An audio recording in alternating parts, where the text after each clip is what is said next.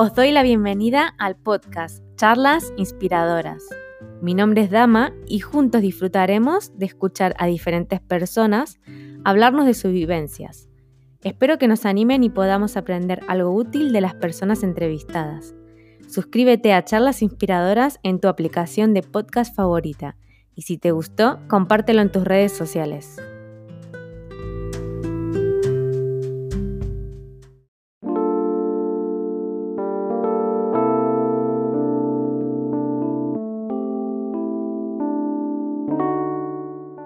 Bienvenidos a un nuevo vídeo de, este canal y en este vídeo vamos a compartir cómo nos mantuvimos juntos, unidos y fuertes durante el periodo de infertilidad en el cual aún nos encontramos. Este es un vídeo transversal a todos los que estamos haciendo que va de alguna manera a entrar un poquito más en detalle de lo que es nuestra vida. Sí, eh, quiénes somos. Quiénes somos. Eh, lo que es el cimiento de nuestro matrimonio, porque tenemos que remontarnos un poquito a cómo nos conocimos. Nos conocimos en Madrid, aunque somos los dos argentinos, como podéis ver y escuchar. Eh, nos conocimos en un contexto de iglesia, una iglesia cristiana evangélica. Bueno, iba una, iba otra. Sí, íbamos a diferentes iglesias, pero nos, conocimos. Nos hicimos amigos, nos gustamos, nos hicimos novios nos casamos y bueno, y nuestra confianza en Dios siempre fue lo, algo que nos unió muchísimo, que es súper importante para nosotros. Es la roca sobre la que hemos intentado construir ¿no? nuestra vida, nuestro mm. proyecto de familia. Y bueno, pues la infertilidad nos encontró en ese contexto general. Eh, y como este vídeo va un poco de eso, eh, lo que nos, como dijimos, mantuvo fuertes eh, mm. y nos ha unido, pues pensamos que haceros parte de, esto mismo también. Y esperamos que si estás en una situación parecida o si conoces a alguien que está atravesando eh, la infertilidad, puedas compartirles también este vídeo y podamos ser de ayuda y podamos eh, mm. tal vez inspirar un poquito o no sé, animarlos a que se aferren a lo que creen y que estén unidos también. Sí. Bueno, con esta roca ya puesta, eh, una vez que empezamos con, eh, con nuestra vida familiar, tal vez antes ya de la infertilidad, eh, lo que siempre intentamos también fue celebrar lo bonito de estar juntos, lo mucho que Dios nos ha dado al poder encontrar a... Existe la media naranja, nos metemos en un lío con todo eso, ¿no? Pero a poder encontrarnos uno al otro, ¿no? Y habernos podido casar y formarnos familia eh, y todo lo bueno que ha venido en la vida, porque la vida no solo es sufrimiento, hay momentos de sufrimiento y de prueba y de dificultad, pero no solo eh, es eso, ¿no? Entonces, intentar poner las cosas en su lugar y ser agradecidos por todo lo que sí hemos recibido, eh, creo que es un punto importante, ¿no? Sí, creo que para nosotros eso fue fundamental. El, para mí le pedí muchos años a Dios que me dé un marido que me, que me ame y que me cuide y bueno, con el cual compartir la vida. Entonces no olvidarme de esa petición que le hice y que me la dio y que podemos compartir eh, que tenemos salud, que tenemos trabajo, que tenemos proyectos, eh, mm. que tenemos una perrita, que tenemos una casa y, y no olvidarnos de celebrar también los momentos importantes. Para mí es muy importante celebrar nuestro aniversario de novios nuestro aniversario de casados, eh, si tenemos alguna alegría por alguna promoción en el trabajo, cualquier cosa es motivo de celebración, porque hay que celebrar las cosas buenas, ¿no? Mm. Eso, eso nos mantiene también con vida y también, bueno, disfrutamos las vacaciones, este, este verano que pasó, aprendimos los dos a hacer, ¿cómo se llama? ¿El paddle surf? Sí. sí. SUP, eh, SUP, que se llaman otros paddle Stand up paddle, bueno. Eh, Entonces, celebrar, celebrar las cosas buenas. No, perder, no perder de perspectiva que uno continúa viviendo, que hay que cuidarse, que hay que disfrutar, que en medio de lo que estamos viviendo eh, hay cosas lindas y buenas que, que, celebrar, ¿no? Hay que contar y que dar gracias.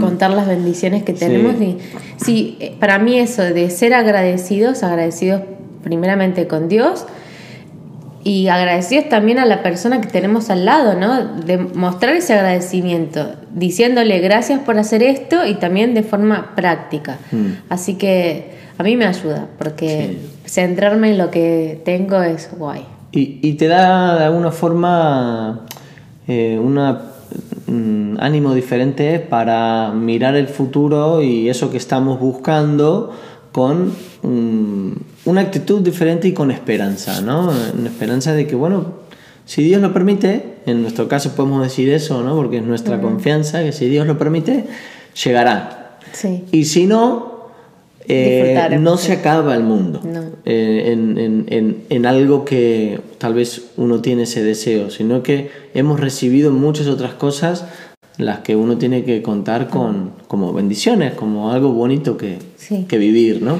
Y a veces, eh, bueno, muchas personas creen que si tenés a Dios en tu vida o si crees en Dios, bueno, todo tiene que ser perfecto, ideal y todo lo que le pedís se tiene que dar. Y no es así para nada. Pero una cosa sí que sé es que eh, Dios está también cuando estás pasando momentos difíciles. No te deja solo nunca. Y una porque lo, lo creemos, lo hemos vivido, sabemos cómo, cómo es Él, porque conocemos de su carácter, de su persona, creemos que la Biblia es su palabra, eh, pero también porque lo hemos vivido de forma experimental, ¿no? Sí, en primera En persona. primera persona. Eh, Hace poco en la iglesia se hablaba de que el que vive, eh, vivir es tener problemas, ¿no? Y solventar situaciones. Y claro, dar gracias a Dios que vivimos. Y esperar que todo sea de color de rosas, pues sería bonito, pero no siempre no es así. Las pruebas, que es como solemos llamar nosotros a situaciones no deseadas, difícil, que te ponen a prueba, eh, vienen, ¿no? Y, y, bueno, en este caso la pregunta es ¿por qué? Muchas veces, ¿no? Sí, para mí no, no hay un porqué o no hay un único porqué. Eh, Dios puede utilizar eh, una cosa difícil por muchos motivos o simplemente suceden porque suceden, porque en este mundo hay enfermedad, a veces le suceden cosas malas a personas que no se lo merecen, pero eso, eh, el por qué o el para qué algún día lo sabremos, pero una cosa sí que sé es que Jesús cuando vivió en esta tierra veía a las personas y veía su situación, veía su situación física, veía su situación emocional, su situación espiritual, la veía como un todo y él sentía compasión por las personas. Sí. Y para mí el vivir la infertilidad me ha ayudado a, a ser más compasiva, a poder ponerme en el lugar de las parejas o de las personas que están pasando algo similar y poder entenderlas mejor y tener esa compasión, ¿no? De te comprendo y, y me duele contigo, o sea, me duele esta situación y me gustaría que no la estuvieras pasando, pero como, aunque no tenga la solución, aquí estoy. Aquí estoy para ayudarte, para estar contigo, para escucharte, para animarte y consolarte cuando lo necesites. Por otro lado, la- la- el sufrimiento y la necesidad, eh, bueno, de esto sabemos todos, creo, en tema de pandemia, porque hemos visto sufrir a mucha gente. Si no lo has pasado tú en carne propia, alguien cercano seguramente también. Eh, tiene muchas veces la capacidad de acercarnos a, a- a Dios también, a, a preguntarnos cuestiones que muchas veces en otras circunstancias no nos preguntaríamos, ¿no? Y la infertilidad en nuestro caso también ha hecho eso, nos ha ayudado a reconocer que no tenemos la solución a todos nuestros problemas y que necesitamos eh, todos los días, muy a menudo, eh, acercarnos a, a Dios para buscar esa paz, para buscar esa esperanza que necesitamos, Sí. buscar eh, Consuelo. consuelo, Sí, que somos humanos y que el ser humano no fue creado para vivir independiente y solo y autosuficiente. Y en ese punto traigo a colación nuestro grupo más cercano de gente que puede ser la familia, que pueden ser los amigos, en nuestro caso la iglesia. Vecinos, compañeros de trabajo. Eh, sí, ese es como la tercera parte, ¿no? A veces, ¿cómo decís, cómo experimentás a ese Dios que puede ser tan eh, impalpable, ¿no? Para las personas. Yo lo he experimentado a través del amor de las personas que nos han acompañado, que nos han cuidado, eh, que han estado con nosotros, que han llorado con nosotros, que nos han... Nos han querido, ¿no? Nos han animado, personas que nos han mandado flores, que nos han hecho comidas, que nos han cuidado. Y eso para mí es el amor de forma práctica total. Em, y, damos muchísimas, muchísimas gracias por haber tenido todo, todo eso. Y también eh, cuando empezamos a abrir también un poco al mundo exterior, ¿no? De compartir a, veces yo lo hice con un post en Instagram, lo, podemos dejar por aquí abajo eh, al Instagram para que vayan y vean. Em, tenía mucho miedo cómo se iba a recibir o quién me iba o qué me iban a decir y personas que me contactaron diciendo yo pasé por la misma situación o sé de alguien que pasó por esta situación y, y me dijeron bueno voy a orar por ti voy a pedir a Dios para que te dé paz para que te para que bueno se produzca el milagro que están esperando y también una amiga me mandó este libro que le fue de mucha ayuda en su momento ¿Cómo se llama? Porque no sé si se va a ver. Cuando la cuna está vacía, respuestas a preguntas difíciles sobre la infertilidad de John y Silvia Van Regenmorter. Lo puedes poner ahí abajo. Lo voy a poner abajo. Em, una de las cosas que me gustó de este libro es que, bueno, eh, justo las cosas que nosotros estábamos viendo, me lo leí en su momento, habla de la comunicación, que es súper importante, y también habla de la fe y la infertilidad, y las preguntas que a veces eh, nos duelen o nos molestan, que nos hacen otros, que nos hacemos nosotros mismos. Mm. Y, y, bueno, la verdad es que me ayudó mucho leer porque hay muchísimas experiencias de otras parejas. Y después también en internet encontré este libro que se llama Longing for Motherhood. Bueno, en inglés, como Deseando la Maternidad. El nombre es difícil, Chelsea Patterson. Lo voy a dejar también escrito por si alguien lo quiere leer, pero está en inglés solamente, que yo sepa. Y mm, este libro a mí lo que me ayudó es em, aferrarme a las verdades que yo ya conocía, em, pero aferrarme completamente. Cada vez que venían pensamientos a mi mente totalmente negativos o, o a desconfiar, del Dios en el que confío, aferrarme a las verdades que están en, en sí, en su palabra. Y a, mí un versículo que me ayuda mucho, muchísimo es, lo voy a leer para no mentarme, pero me lo sé de memoria, eh, que está en un libro del Antiguo Testamento, Jeremías 29:11, que dice, porque yo sé muy bien los planes que tengo para ustedes, planes de bienestar y no de calamidad, a fin de darles un futuro y una esperanza.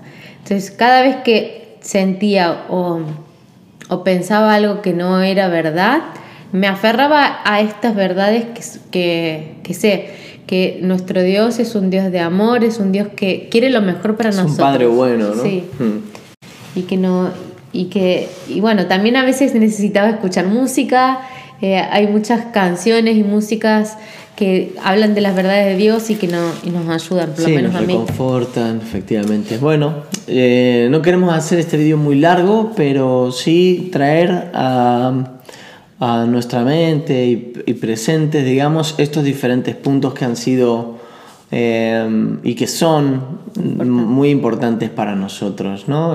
Desde nuestra confianza en Dios, eh, nuestra relación la relación con otros, gente cercana de confianza que nos han acompañado eh, y la transparencia de, poder compartir eh, cómo estamos, que no siempre hay que estar bien tampoco y se puede estar triste y se puede, pero que se, podemos encontrar ayuda ¿no? en, en, en, en, aquellos que están con nosotros, en Dios, en la pareja.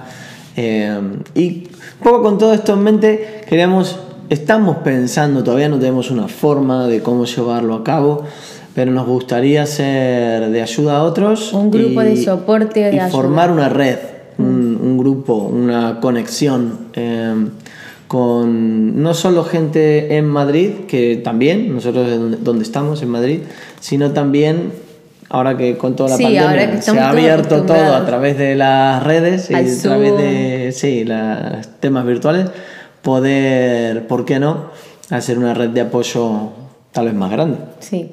Así que nada, si ese está en nuestro corazón y si crees que te gustaría ser parte de, ese grupo, de esa red, Puedes dejarlo en los comentarios o mandarnos un mensaje directo a través de, Instagram.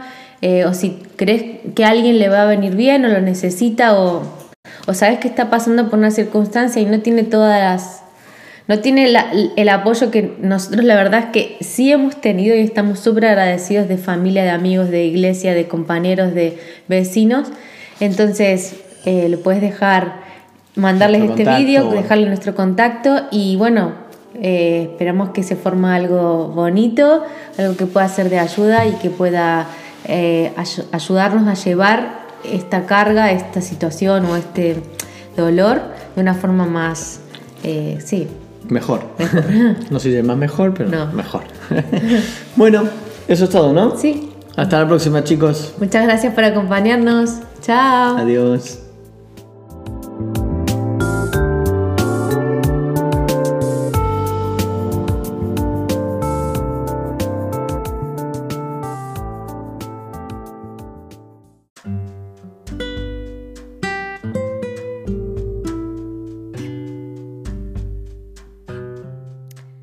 Gracias por haber escuchado hasta aquí. Si te gustó, no te olvides de suscribirte para escuchar la próxima charla inspiradora.